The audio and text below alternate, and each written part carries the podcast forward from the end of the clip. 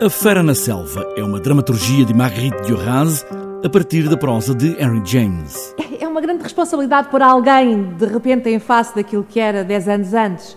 A pessoa pode ter mudado desde então, ter-se afastado daquilo que era. Na altura seria terrível. Não, pelo contrário.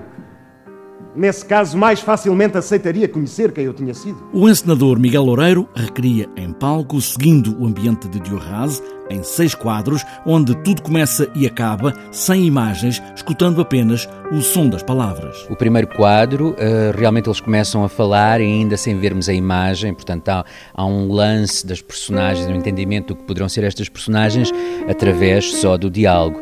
E depois no último quadro a mesma coisa. Uh, no final, quando se decidem encontrar para uma última ajuste de contas. La peur est telle que je ne peux pas appeler.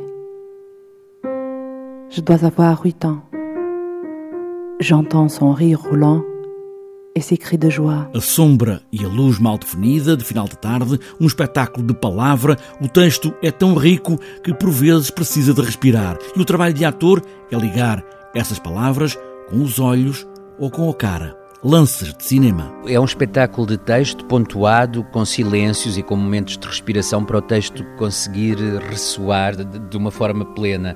Não facilitamos esse jogo, quer dizer, não ornamentamos o texto para, com mais do que aquilo que ele comporta. E sim, o texto está lá todo, é feito na íntegra, mas é, é realmente a encenação de uma escrita, antes de ser a encenação de uma ideia ou de um espetáculo.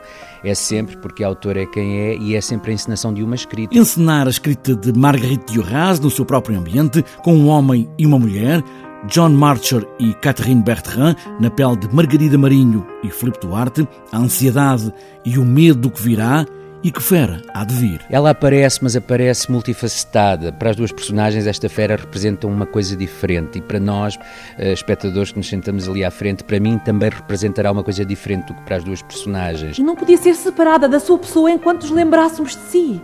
Por essa razão lhe pergunto se, se aquilo que me contou aconteceu. Duras em palco, como ela escreveu.